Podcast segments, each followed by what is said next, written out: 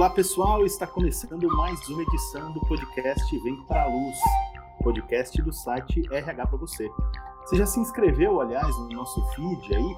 É, é só assinar, a gente está em todos os aplicativos, pelo menos todos os principais aplicativos tocadores de podcasts.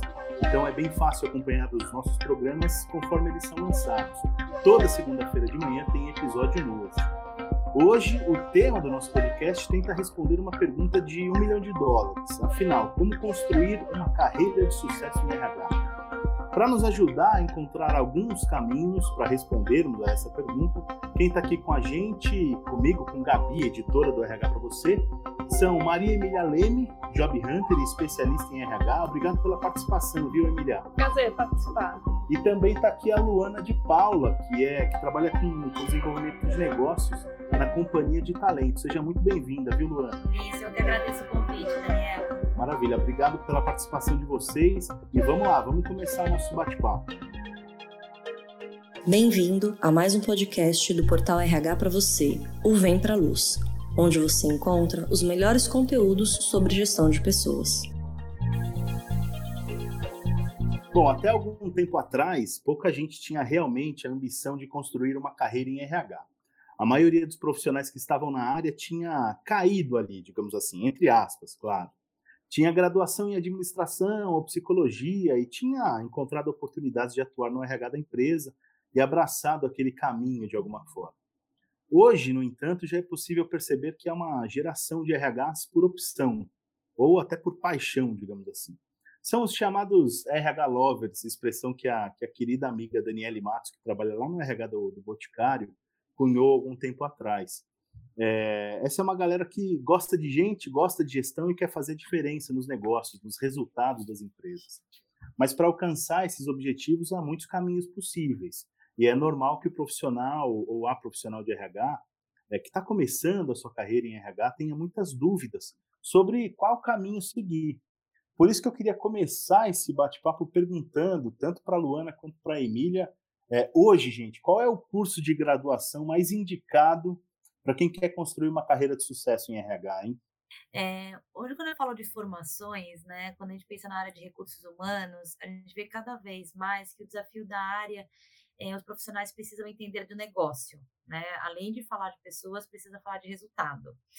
Então, óbvio, né, que cada vez mais quando a gente olha no RH, eu tenho um público diverso, de diversas formações que conseguem dar essa visão melhor para até equilibrar os profissionais que estão na atuação. Então, por exemplo, né, uma pessoa que fez psicologia, na faculdade ele é estimulado mais a pensar em pessoas, que é muito importante quando você vai trabalhar em RH. Com certeza. Mas ele vai precisar ter atenção nos conhecimentos sobre o negócio, a importância de entender resultado é fundamental e que não é contra a pessoa, né? Então, acho que o grande desafio, mais do que a formação, é o profissional do RH lhe conhecer sobre o negócio e saber que ele precisa falar de negócio e mostrar que para a empresa conseguir os resultados é através das pessoas, que aí é onde a gente aumenta cada vez mais o engajamento na nossa área. Perfeito, esse é um desafio gigante mesmo. Emília, quer comentar? Seguindo essa linha, eu diria também que essas carreiras de humanas dão uma base muito interessante para os profissionais que estão iniciando a carreira de recursos humanos. É, hoje já tenho algum, alguns contatos com profissionais que estão na escolha aí dessa carreira e por incrível que pareça, a área de recursos humanos ela vem sendo cogitada também, não é assim um número tão grande, mas começa a aparecer. E eu diria que é mais além da formação, é, eu acho que são as competências que o profissional desenvolve ao longo da carreira que fazem muita diferença nesse processo. A graduação é uma base para o profissional começar a carreira, mas a, a constante especialização, a, o constante desenvolvimento aí ao longo da carreira que vai fazer toda a diferença. Até pegando o gancho na fala da Emília e perguntar para as duas, né, sobre competências. Quais são então essas competências tão é, desejadas que e também que esse profissional de RH deve ter, deve buscar? O que, quais são as competências essenciais hoje?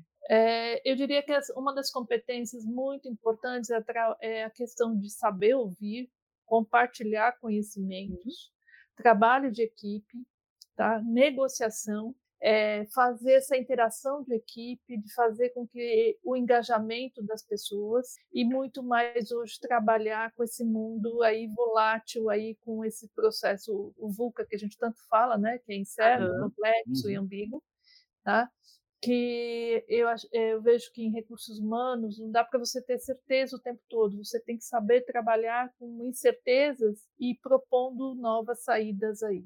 Perfeito, Emílio. Eu acrescentaria a questão do visão de negócio, que eu acho que é um dos pontos primordiais também para o RH conseguir ter um, ganhar cada vez mais força dentro da organização, é, porque essas competências que ele traz, você trouxe são super importantes, que é para muito para o engajamento, né? Mas também ter, o quanto ele tem essa visão de, do negócio em si.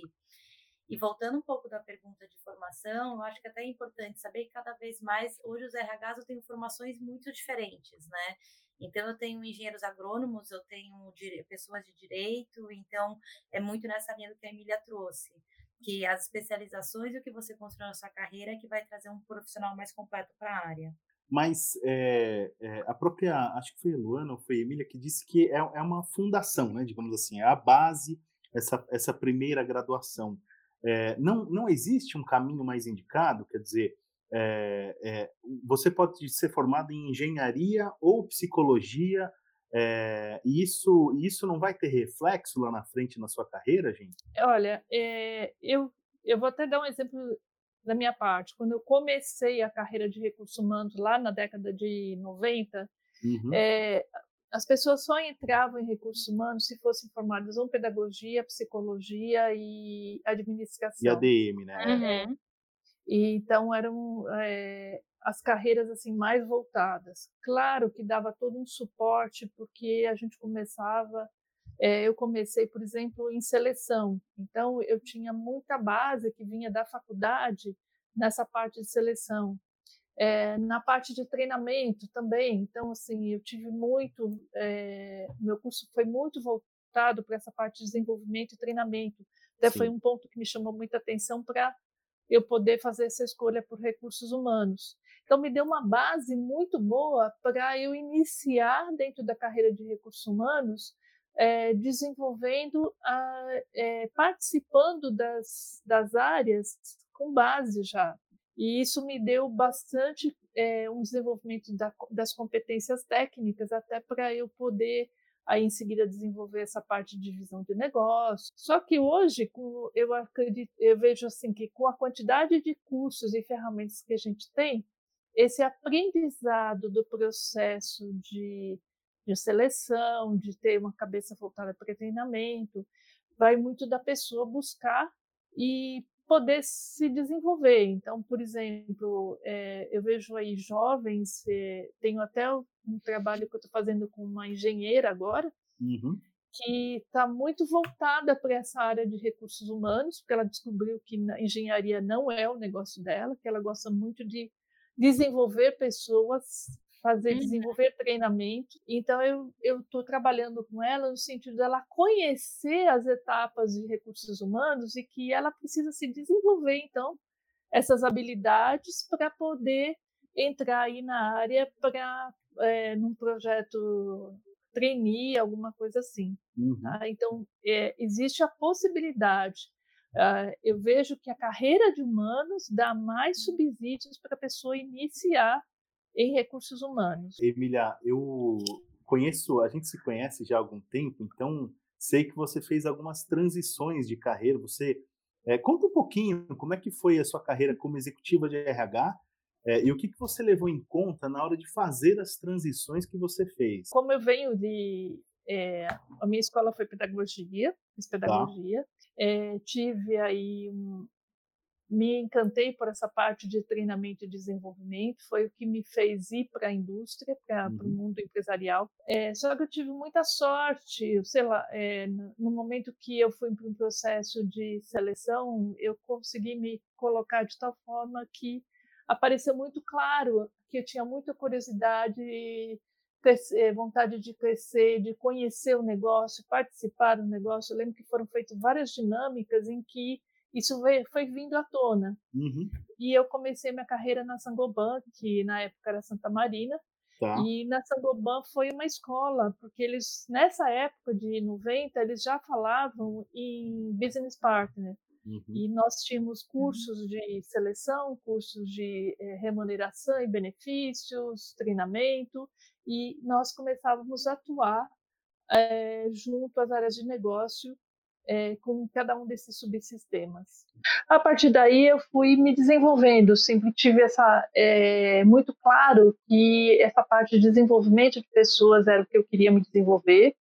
É, sempre tive muito claro que a carreira era minha, que eu queria ser uma executiva de recursos humanos no futuro e que eu precisava investir nessa carreira. Então, à medida que eu ia podendo investir em cursos, em especializações, eu fui fazendo também, independente da empresa é, pagar ou não, tá? subsidiar ou não.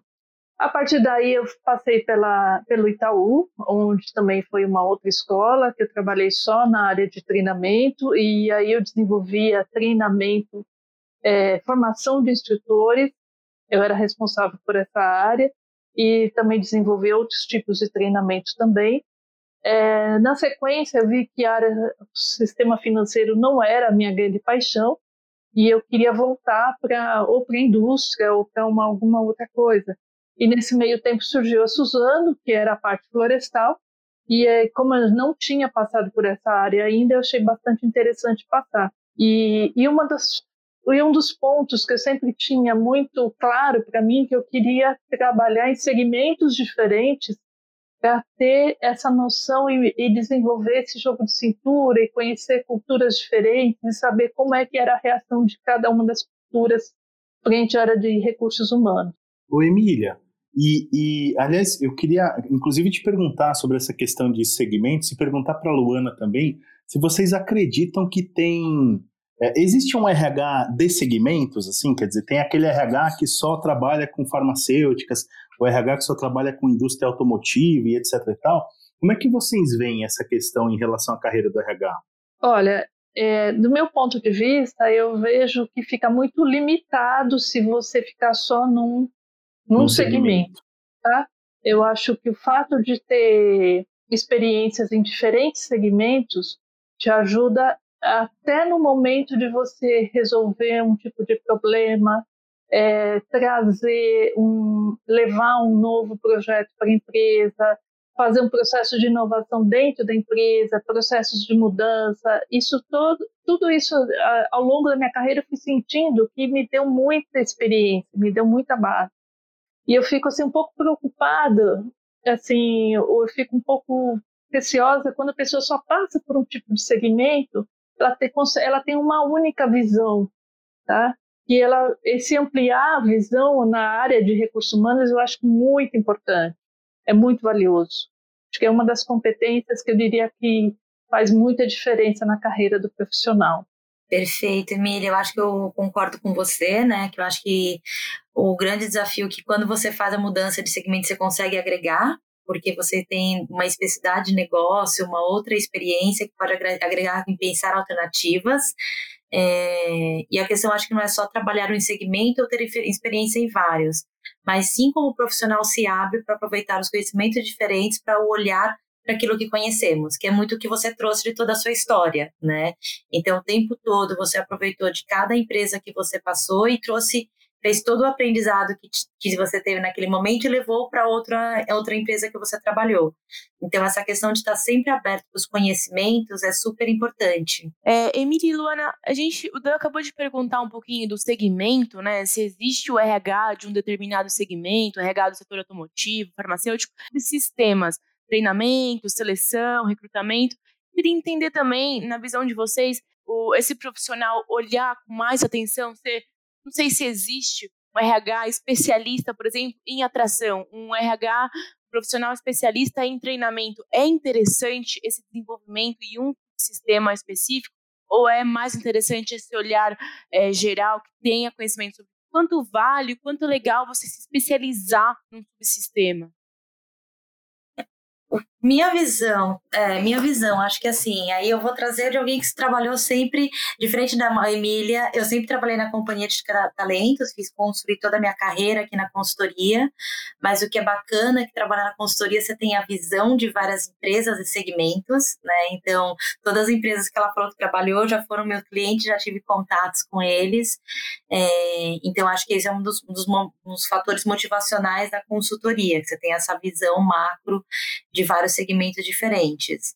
Mas quando a gente entra nessa questão de ser especialista em um subtema de RH, tem que entender muito mais assim qual é o seu objetivo profissional, né? Então aí é muito trabalhar com o seu autoconhecimento. É, e o que, que você deseja e almeja para sua carreira. Então, quando você pensa em carreira em RH, é importante viver todos os subsistemas da área para você ter uma visão mais ampla e cada vez conseguir linkar mais com o negócio, né? Então, minha visão é um pouco nesse sentido. É, eu concordo, compartilho da sua visão, acho muito importante e, e eu acho que o profissional, para ele se tornar até um profissional sênior, é importante muito ele passar por cada um desses subsistemas para ele entender como é que funciona e como é que é o desenvolvimento desse processo. Tá?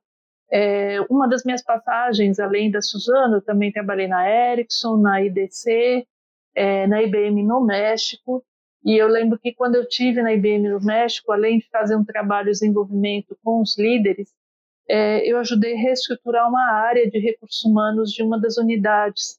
E, e fiz, e naquela época, a seleção era, era terceirizada por um, uma consultoria e que era a porta de entrada da empresa. Falei, e eu deixei muito claro na hora de que apresentei o trabalho o quanto era importante trazer esse subsistema para dentro da empresa, porque ele não estava sendo condizente com o nome da companhia naquele exato momento, não estava passando a ideia do que a companhia poderia trazer para aqueles profissionais.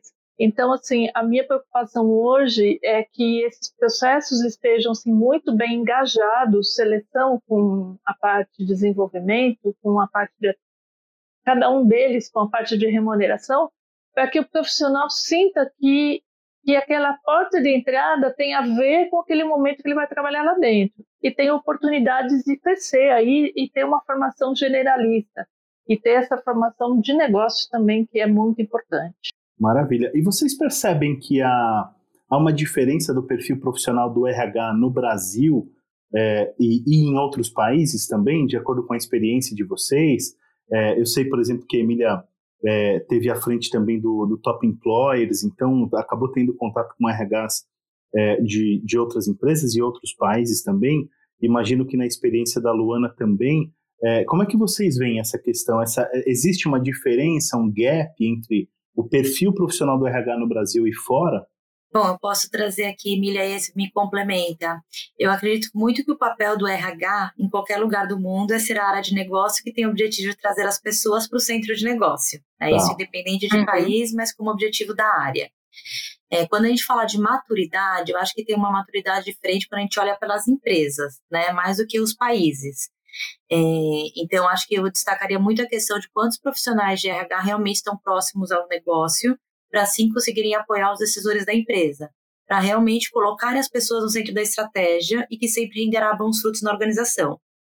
É, porque eu acho que o objetivo quando é o RH é realmente criar essa conexão entre as pessoas, o negócio, de uma maneira comum para todos.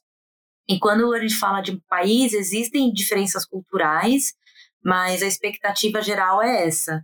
Então, mais do que falar a diferença entre países, eu acho que é muito mais a maturidade da empresa e da organização. Acompanhe a linha da Luana, eu acho que faz todo sentido isso, e cada vez mais eu acho que o RH tem que estar muito próximo do negócio e participando da estratégia, até porque os resultados têm que ser muito assim rápidos, não, não perder tempo nesse processo. E não perder tempo significa ter profissionais preparados, engajados nesse processo todo. Tá? É, eu tive a oportunidade de trabalhar nos Estados Unidos, é, Europa, aqui América Latina, e, e, sempre tive muito cuidado com as diferenças culturais, e Ásia também, de entender as diferenças culturais e, e entender o negócio no local, é, no país, para poder falar em recursos humanos, para poder implantar de acordo com a cultura e de acordo com as características de cada um. Vejo o recursos humanos hoje é, bastante evoluído em todos os países, todo mundo, de uma certa forma, tem acompanhado aí vários países aí, é, hoje também, é, falando dessa da questão de estar envolvido na estratégia, no planejamento, no desenvolvimento e engajamento aí dos profissionais, tá? de acordo com características, de acordo com as culturas também. Perfeito. E esse ponto das culturas é super importante, né? Porque o grande desafio que se existe hoje também, quando a gente fala de recursos humanos, é, e hoje na companhia a gente trabalha com empresas que eu faço processos é, regionais em toda a região da América Latina, também uhum. globais, uhum. e tem essa questão muitas vezes da diretriz ver global e querer é, replicar a mesma diretriz para o país em questão. Só uhum. que é uhum. outra cultura, é outra realidade. Então é sempre importante fazer o deparo para o seu país e a sua cultura. Óbvio, não perdendo as premissas importantes né, da diretriz, mas fazendo adaptação para a sua região. Perfeito, gente.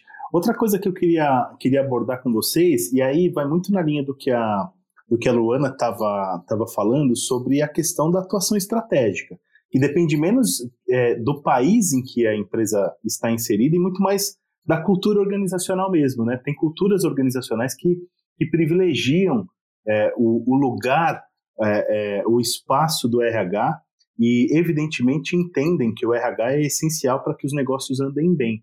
E aí eu queria que a gente falasse um pouquinho, falando sobre o prisma da, da formação do RH, é, como é que o RH se prepara para falar de negócios e números, né?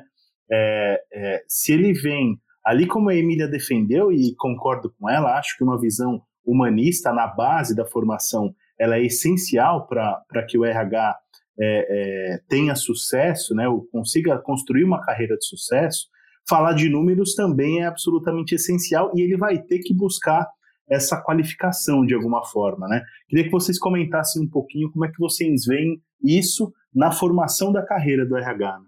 é, eu vejo que à medida que você vai se desenvolvendo na carreira, você precisa é, trabalhar os dados que você recebe uhum. e não ficar simplesmente fazendo sem ter uma análise e mostrar o quanto aquilo deu resultado ou não, baseado em números. É, começando pelo turnover, começando pela parte de quantas pessoas trabalhar, se desenvolveram, e isso muito ligado ao negócio. Quando a gente fala de, é, e eu mesmo posso dizer do meu exemplo, que no momento que eu escolhia e era escolhida para trabalhar num determinado segmento, uhum. eu fazia toda uma avaliação para saber se eu queria participar daquele negócio. Sempre tive isso muito claro. Eu quero participar desse negócio, eu quero entender do que a empresa faz e quais são as características, quais são as dificuldades e ajudar a pensar na melhora disso.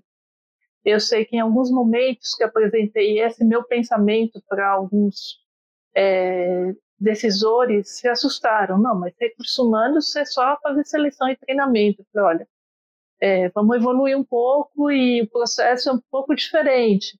E com isso eu fui me aprimorando também nessa parte de entender é, essa análise. E aí eu fui buscar o meu desenvolvimento. O, fazendo uma pós-graduação para entender de, aí de avaliações, como é que eu poderia me, me, é, melhorar e me desenvolver nesse processo, é, para poder falar de negócios junto com a empresa também, participar dos planejamentos e dos processos. Perfeito, Emília, eu concordo com você. Eu acho que quando a gente fala profissional da área, ele precisa primeiro entender com profundidade o mercado que a empresa dele atua e os desafios negócios. Porque eu acho que aí é onde vai sustentar tudo que ele vai ter como papel. Né? Porque quando a gente põe, olha esse RH mais estratégico, os profissionais da área estão sendo estendendo suas formações né, nas áreas financeiras, de projetos, é, formação agile, é, marketing, porque hoje, como RH, temos desafios ligados a todas essas atuações. Até um exemplo, né? Quando você fala antes de employer branding, era uma área muito voltada é, que nem era employer brand, era comunicação, marketing era algo de marketing. E hoje é uma estratégia de RH. Então, hoje o RH precisa entender de marketing, porque toda a estratégia de comunicação da empresa, como a sua marca empregadora, para o mercado, o engajamento, vem da área de employer brand que fica no RH, nas grande maioria das empresas. Então, sim, cada vez mais eu acho que tem uma formação ao longo da carreira para esse profissional se tornar mais completo. Eu queria pegar carona nesse debate também, gente, e falar sobre transformação digital. Aliás, é uma coisa que a gente fala muito, né? Diariamente. Foi até o tema, né, do, do nosso primeiro anuário deste é, ano, o RH Digital. O RH Premium, o RH Digital, é verdade. É, a gente, é a primeira edição desse ano, e a gente falou bastante sobre digital, tendências, e até eu queria perguntar para vocês como os profissionais de RH estão acompanhando essa transformação digital. E eu pergunto dos dois lados, como o profissional de RH está preparando com as suas competências, com a sua é, acompanhando essas tendências, e ele como RH, como ele está preparando os seus colaboradores. Então, assim, esses dois lados, como como eles estão olhando para essa transformação digital, estão acompanhando, e o que, que é transformação digital e como eles podem acompanhar de fato? Bom, eu acho que, que assim, é, uma das características muito importantes que o profissional de recursos humanos tem, tem que ter, é aquela coisa de desaprender e aprender novamente. É, isso é uma coisa que eu sempre cultivei muito ao longo da minha carreira, porque as coisas mudam e não dá para ficar falando em coisas que já se passaram, tem que estar à frente. Então, assim, uma das características que eu sempre falei, o profissional de RH tem que se preparar primeiro antes de trabalhar com as pessoas. Então, essa transformação digital entra em até simplificar trabalhos que muitas vezes eram feitos em, em coisas assim, muito em dados, muito de planilhas, tudo, de, de fazer um trabalho em conjunto com outras áreas. Então, eu desenvolvi muitos projetos é, junto com área de DP, junto com integrado com área de DP, integrado com área de TI, e até com a área de negócios também, para ele receber já direto a planilha com todos os dados da, da área dele, sem ter que ficar alguém, ou até eu mesmo, é, produzindo aquilo na mão o tempo todo. Então, para simplificar e ter os dados mais co concretos, e depois eu só sentar e discutir junto com a área de negócios o que é que, quais eram os resultados. Então, esse pensar à frente significa o RH se abrir, fazer conexões dentro da empresa, como é que ele pode é, desenvolver esses dados de, de acordo com as necessidades de cada uma das áreas de negócio, facilitando aí a análise e o desenvolvimento. Não é simplesmente para ficar numa análise sem fazer ter nenhum resultado lá na frente. Perfeito, Emília. Eu acho que é super importante esse ponto que você traz, porque quando a gente fala dessas habilidades, né, desse mundo digital, desse mindset digital, é um conjunto de habilidades que vão ser exigidas das pessoas, né, e com certeza para a questão de recursos humanos.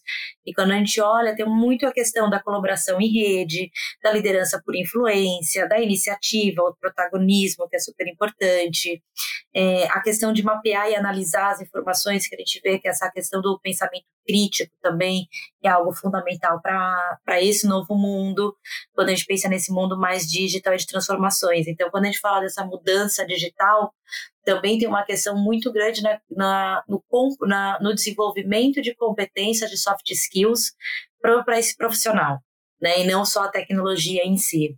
Perfeito. Gente, estou entendendo aí que é muito mais importante do que, do que a formação em si é a disposição do profissional que quer atuar em RH para aprender o tempo inteiro, né? É, o lifelong learning para o profissional de RH nunca, nunca deixa de ser é, prioritário é, e essa disposição para buscar novos conhecimentos, aprimorar técnicas é, e buscar novas competências, tanto técnicas quanto comportamentais, é, essa disposição é essencial. É isso mesmo, né, Emília, Luana?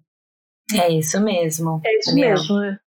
Porque quando a gente pensa no futuro, só desculpa, Daniel, mas quando a gente pensa no futuro, né, das organizações, muito que tem de trend de mercado, é, a área de RH é a área responsável por essa transformação, né? Então, por isso que tem uma exigência muito maior nesse profissional de recursos humanos hoje, porque ele pode ser o agente que vai levar essa transformação dentro da organização dele. Ele vai conduzir, né? Isso. Isso. Gente, tá, mas aí vamos, vamos se colocar lá no lugar do, do ouvinte profissional de RH que tem que tem que se desenvolver o tempo inteiro. Como é que ele prioriza? Como é que ele escolhe um qual MBA ele deve fazer? É, é, existe algum, algum tipo de critério é, que, ele deve, que ele deve levar em conta na hora de estabelecer quais os próximos passos na carreira, gente? Eu diria que ele tem que olhar e saber o seguinte: primeiro, ele tem que saber aonde ele quer chegar, tá. aonde ele quer conduzir a carreira dele, tá? E, e se ele está hoje participando de um determinado negócio, é, o que que esse negócio, em que momento, que estágio da carreira dele que ele está, e, e, o que que ele precisa se desenvolver, o que que ele vai aportar nesse negócio também de competências. Aí sem fazer a avaliação. Eu diria que é muito importante é, ele buscar sempre um, uma, uma escola ou, ou um MBA ou uma especialização que puxe pelo desenvolvimento dele, que faça ele pensar, se desenvolver, que tenham pessoas que estejam muito antenadas e preparadas, porque é um investimento muito importante que ele está fazendo nesse exato momento na carreira. Porque assim como ele tem que estar tá com o mindset muito atualizado para ele levar novidades e desenvolver e influenciar o, dentro da empresa para que haja essa mudança, que o, o influenciar hoje também é uma competência, um soft skill muito importante desse profissional. Muito, verdade. É, ele ter um lugar onde ele possa debater e conhecer e ter essas ferramentas.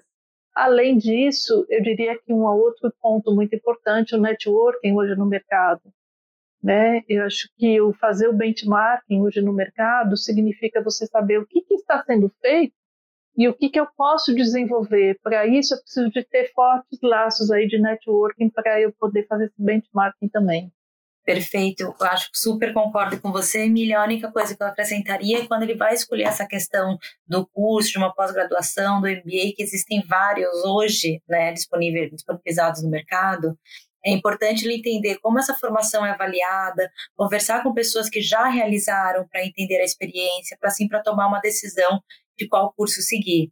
Né? E o networking realmente ele é fundamental para a área. Eu brinco que na área de RH, no, no final, todo mundo se conhece. É, então é super importante isso. E, e até quando ele for fazer processo de benchmarking, eu acho que aí eu não contei um pouco da minha carreira, mas eu fiz formação em publicidade. É, veio de um conceito de marketing que é maravilhoso o processo de benchmarking. Mas eu sempre falo que quando a gente traz para o RH, é importante eu fazer um depara para minha empresa, para minha cultura. Aquele processo do bench, a minha empresa está preparada com maturidade, eu converso com a minha cultura? Ou disso, o que, que eu consigo transformar para algo que funcione para a minha realidade? Gente, eu queria perguntar também com relação ao networking, como é que como é que exercita, como é que constrói essa rede, né? E como é que a gente exercita isso? É, é LinkedIn e, e estar presente nos eventos e tudo? Como é que funciona? É, não, até te complementar, é, você falou de cursos, né, MBA, curso de extensão, a quantidade de eventos que existe para esse profissional hoje, né? É verdade. Congressos, sim, é, tem muito evento e muita especialização também nesse sentido. E será que é a mesma linha também? Escolher tem mais aderência com o seu propósito, com seu planejamento de carreira, porque é, tem, é muita fartura, né? Então, pensar também qual evento tem mais é, aderência com esse network que vocês estão falando também? Sim, eu vejo que sim. Acho que a gente é, é, recebe muita coisa, por isso que eu tenho que ter muita certeza, o profissional tem que ter muito claro para onde ele quer ir e qual é o caminho, é, o que é que vai fazer a diferença nesse exato momento para ele tá? Porque senão ele começa a, a querer participar de tudo e cria uma frustração muito grande porque ele não atende ao resultado esperado. Perfeito. E hoje existem muitos grupos específicos, né? Então eu tenho um grupo das pessoas que trabalham com talent, tenho um grupo de pessoas que trabalham com employer brand e melhoram as estratégias, ações de desenvolvimento, ou quando você fala metodologia ágil para RH. Então, assim, quando você tem essa consciência de que caminho você quer seguir ou o que você quer se desenvolver, é, é melhor você nichar no seu foco do que ficar de uma maneira tão ampla. Esses grupos estão aonde, Luana? Olha, esses grupos estão em todos os lugares. Existem grupos, né, de WhatsApp que as pessoas vão se conectando. Tá. É, existem nas redes sociais. Então, assim, esses grupos hoje eles são bem fortes. É, e você consegue sempre ter alguém, você conhece alguém que faz parte de um grupo para conseguir entrar. É verdade. Não, eu costumo dizer que o RH é um, é um profissional e é uma área muito gregária, né?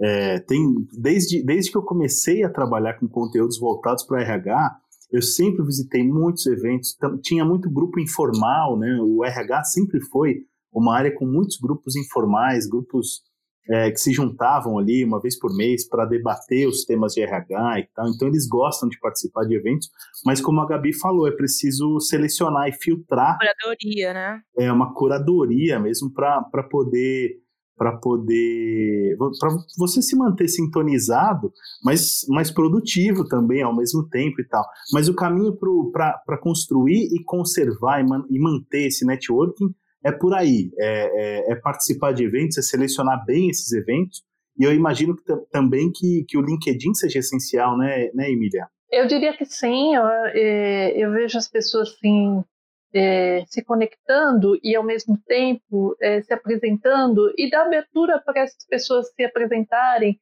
e você acaba conhecendo profissionais que vão te complementar né, que você pode continuar fazendo aquela troca e que depois, com o tempo, você até sai do virtual. É, como eu vivi aí uma carreira é, internacional por muito tempo, eu, eu sempre dizia que eu tinha meus amigos virtuais, que eu conhecia através de LinkedIn ou até através desses grupos, e que a gente sempre fazia uma troca. Olha, estou precisando disso, eu vou fazer tal coisa, como é que você faz, tal, isso, aquilo. Então a gente se ajudava, se trabalhava uhum. em conjunto muito.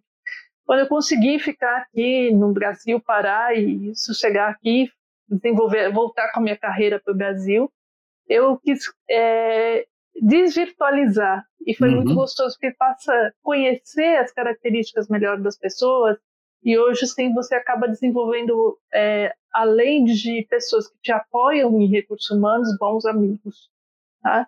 Então, eu, eu, eu tenho muito cuidado com essa questão de networking, que às vezes o pessoal acha que é ir a um evento e trocar cartão. Uhum. É, não é isso, eu acho que é muito importante a colaboração, a troca, é, o benchmarking. É, não é entrar apoio. em contato só quando, só quando precisar, né, Emília? Isso, é manter o contato, é desenvolver o contato, isso é muito importante. E é bem legal trazer essa, esse conceito né, do, uh, que a Emília trouxe, porque essa palavra network caiu no, no, num uso comum e a gente às é. vezes acaba usando sem saber exatamente o que significa isso, é né? Verdade. Ela está banalizada, né? Network é uma, é uma expressão banalizada hoje, e, e, que todo mundo acha que só porque está no LinkedIn já tá, já tá bom, já tem minha rede ali. Eu acho que é manter o relacionamento. E o grande desafio é como que você cria uma rotina de sempre manter essa rede ativa, né? Uhum. E não só em alguns momentos específicos, como a Emília trouxe. Tem essa dedicação, né? Ô, gente, e sobre é, experiências e cursos internacionais? É, ainda, ainda são supervalorizados? É, como selecionar. É claro que hoje a gente está num momento de dólar super em alta, então não é todo mundo que pode, que tem condição, evidentemente, de, de pensar é, em cursos internacionais ou buscar um, um período aí sabático para se atualizar fora do Brasil e tudo mais, mas eu imagino que continue sendo, sendo um diferencial bacana. O que vocês têm a dizer sobre isso? Eu vejo que é um diferencial muito importante, que agrega muito a carreira, a experiência do profissional. Uhum. É, e, e, hoje eu diria para as pessoas, algumas pessoas até me perguntam, falam assim, qual, qual é a sua carreira e o que, que você pretende se, aonde você pretende chegar? Lá fora, qual é o tipo de curso que você pode fazer que vai te trazer um resultado bastante interessante? É, é, eu diria que, que, existem bons cursos uhum. e que são cursos que até dão, é, acabam alavancando a carreira do profissional E, e aí ele tem que também fazer essa busca, conversar com pessoas que já fizeram, que tem muita gente aqui no Brasil, se você pegar mesmo pelo LinkedIn, você vê a quantidade de profissionais, de executivos que já fizeram algum tipo de curso lá fora, né? E essa escolha é, vai fazer com que o profissional desenvolva aí as características que ele quer e que ele busca e, e buscar essas competências também, eu acho que são bastante importantes. É, e além da mais na área de recursos humanos, existem muitas coisas fora do Brasil, né, que eles conseguem participar e podem ser podem ser mais congressos, feiras, e traz muito assim, para onde está indo esse, esse RH? O que, que é esse RH estratégico? Que tipo de soluções você consegue trazer diferenciadas? Que até amplia a visão dele do dia a dia, da sua atuação. Então, acho que tem outras frentes também que podem apoiar para trazer um repertório, trazer um maior conhecimento do desafio que ele atua. E a gente pode, depois de tudo que a gente conversou, tudo que a gente trouxe, falando de planejamento, falando de carreira, o que não fazer? O que não fazer a construir essa carreira em, em RH? Um, se não, not you, né? O que não é, fazer? Os principais erros, né? É, o que eu acho aqui, antes de começar o, o, que não fazer, eu, eu, acho que a Emília trouxe com muita profundidade isso no decorrer da entrevista. É, precisa o profissional primeiro tem, precisa ter a, a visão do seu autoconhecimento. Ele precisa entender seu perfil, né? Porque a gente fala isso o tempo todo para os nossos colaboradores, para quem faz o time. E depois que ele faz, primeiro essa visão do seu autoconhecimento, das suas potencialidades, né? E aí ele começa fazer, desenhar a lista do que não fazer e o que fazer. Primeiro uhum. eu me conheço muito uhum. bem para depois desenhar meus to-dos lists, né? É, mas seguindo assim do RH, eu trago muito a questão do modismo, né? Que hoje no, é um grande desafio da área é sair do modismo e trazer coisas que realmente façam cultura para sua empresa e não fazer uma ação simplesmente porque o RH da empresa X fez e foi super bacana, quero fazer na minha também. Então eu trago muito essa questão do modismo no RH. É, além do modismo, eu diria que assim, uma, um ponto que eu gostaria de chamar bastante atenção, porque às vezes eu vejo as pessoas aflitas, querendo entender o que é um RH estratégico, que, como é que ela pode fazer isso na empresa, tal. Então eu sempre falo assim, olha, entenda o negócio que você está, desenvolva é, dentro da cultura que você tem, procure levar ferramentas a mais. Não queira fazer aquilo que a cultura ou a empresa não pode suportar naquele exato momento. Tá? E, e o que a pessoa e que o profissional não deve fazer, e que muitas vezes eu falo para as pessoas, não só RH, é não aceite as propostas de trabalho sem confrontar com seu plano de carreira, tá? Aonde você quer chegar, o que você quer ser lá na frente, e, e dê espaço para você ir mudando e se autoconhecendo ao longo do tempo. Meu plano de carreira foi mudando muito ao longo dos anos, e eu fui, é, à medida que eu fui me autoconhecendo e, e fui desenvolvendo experiências, falando, bom, é, isso aqui eu não quero mais, isso aqui eu quero, sabia o que eu queria e o que eu não queria. Então, é, não, não deixe de fazer o processo seletivo também junto à empresa. Uhum. Conheça o segmento da empresa antes de você entrar, a cultura, com quem você vai trabalhar, teve empatia com a pessoa, a proposta com que você vai trabalhar é interessante. Ainda hoje eu me deparo com profissionais que estão super chateados, tudo porque entraram na empresa com muita expectativa e não foi nada daquilo que eles queriam. Aí eu perguntei, mas você perguntou, você fez a sua entrevista também? Ah, não fiz, eu só recebi a proposta e aceitei.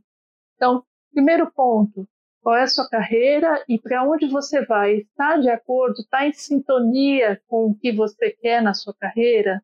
Se não está, vai buscar culturas que estejam de acordo com o que você está buscando. Desculpa te interromper aqui, mas eu queria aproveitar é um gancho para falar assim, hoje o profissional de RH, mesmo quando ele está na seleção ou quando ele está na empresa, tem que ter a visão que a seleção é de ambos os lados, né? Não é só a empresa que escolhe o candidato, mas sim o candidato que escolhe a empresa. Então ele tem que, ele precisa ter esse olhar o tempo todo no, no momento da vida dele. Com certeza, não é um deixa a vida me levar, né, gente? É, infelizmente ainda tenho visto profissionais é, ainda com essa postura. Então, esse processo é uma via de mão dupla. Segundo ponto é atualização constante. Não é, não é nós profissionais de recursos humanos nós temos que estar muito mais à frente, se atualizando constantemente.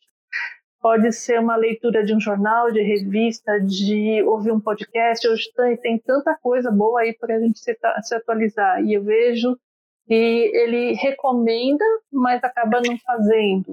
É. Então, isso não é, um, é, é uma minoria já, ainda bem, já é uma minoria, mas ainda existe profissional. É, e assim, essa atualização tem que ser constante. Tá? Esse é o segundo ponto que, que eu vejo é, que é muito importante. É, que quando a gente fala aí, a gente entra no que ele precisa fazer, né? Então, acho que assim, além da atualização, ele precisa entender muito sobre a área de atuação do RH, né? Que ele quer construir a carreira dele. E, em cima disso, buscar as formações direcionadas para a atividade dele também. Então, quando ele começa a entender o seu momento de carreira, qual o momento que ele se encontra, qual a área que ele gostaria de atuar, como eu consigo conhecer mais sobre essa área, sobre os desafios dessa frente de recursos humanos, conhecer pessoas que atuam, trocar, fazer um networking, mas aquele networking que você mantém um relacionamento para trocas, né? É, então, eu iria um pouco nesse caminho também. E acho que um outro ponto muito importante é ele não ficar distante das áreas de negócio. Tá? É, ele conhecer as áreas de negócio dentro da empresa e atuar muito próximo das áreas. É, ainda vejo assim um distanciamento muito grande entre o recursos humanos e a área de negócio e, e a estratégia começa indo para a área de negócio e conhecendo, conhecendo o produto, conhecendo a fabricação, as dificuldades, os momentos. Então isso faz parte e é importante para o crescimento e desenvolvimento dele também.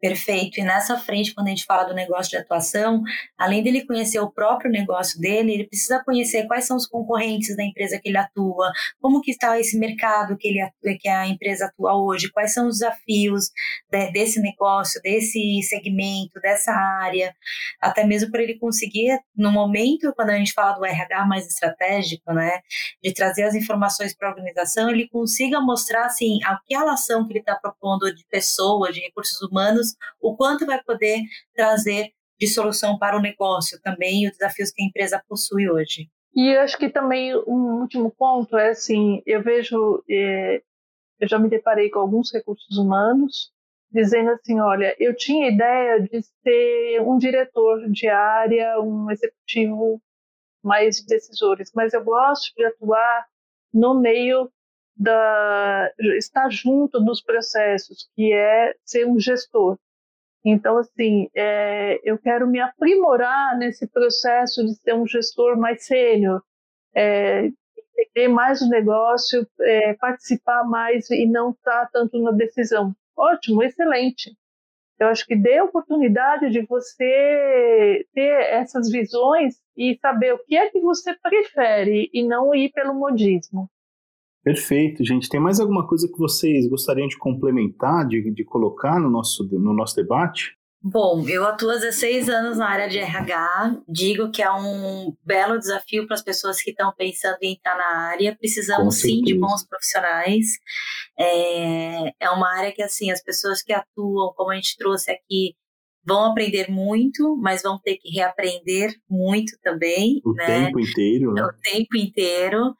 Então, assim, é uma área que realmente dá prazer, né? Eu, como eu disse, eu fiz publicidade, não imaginava depois atuar em recursos humanos, não era a minha expectativa inicial, mas ainda bem que ao longo da carreira você vai se tendo autoconhecimento e direcionando realmente o seu, seu caminho, né? É verdade. E eu brinco que, assim, a área, é, quando eu conheci o RH, eu me encantei porque é onde você realmente consegue ter impacto nas pessoas, né? Então, é, quem gosta de atuar em uma área que o que você faz tem impacto nas pessoas, é, o recursos humanos é a área chave, né? Mas é uma área que não vai falar só de pessoas, vai falar de negócio, vai falar de resultados, vai falar de empresa.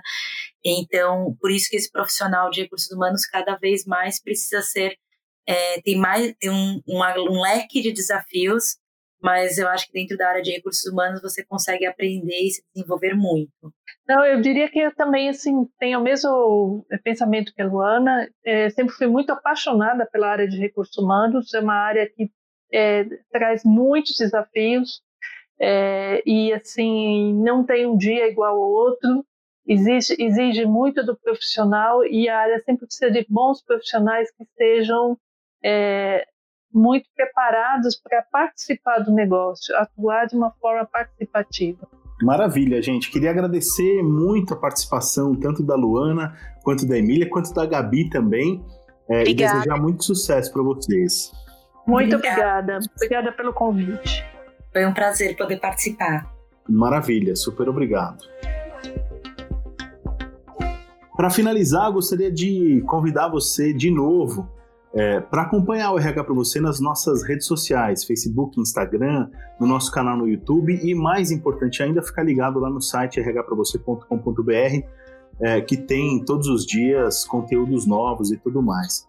Aliás, tem lá também o nosso ambiente de assinatura, o RH para você Prime, onde você encontra inúmeros conteúdos exclusivos organizados em playlists temáticas ou trilhas de conhecimento, com vídeos, entrevistas, e-books, cases e etc. Tudo que você precisa saber sobre gestão de pessoas, tendências em RH e muito mais você encontra lá. É, aliás, se tiver dúvida, se tiver sugestão, entre em contato com a gente, principalmente ali no, no nosso Instagram, que está bombando, então arroba RH para você, entra por lá. Vale lembrar que o RH para você faz parte da família de produtos e eventos 100% voltados para os profissionais de RH do grupo Top RH, que além do mais organiza o prêmio Top F Mind de RH, principal premiação do segmento no país, que desde 98 é a grande referência na contratação de fornecedores de RH do Brasil. Espero que vocês tenham gostado do nosso bate-papo de hoje. Grande abraço e até mais.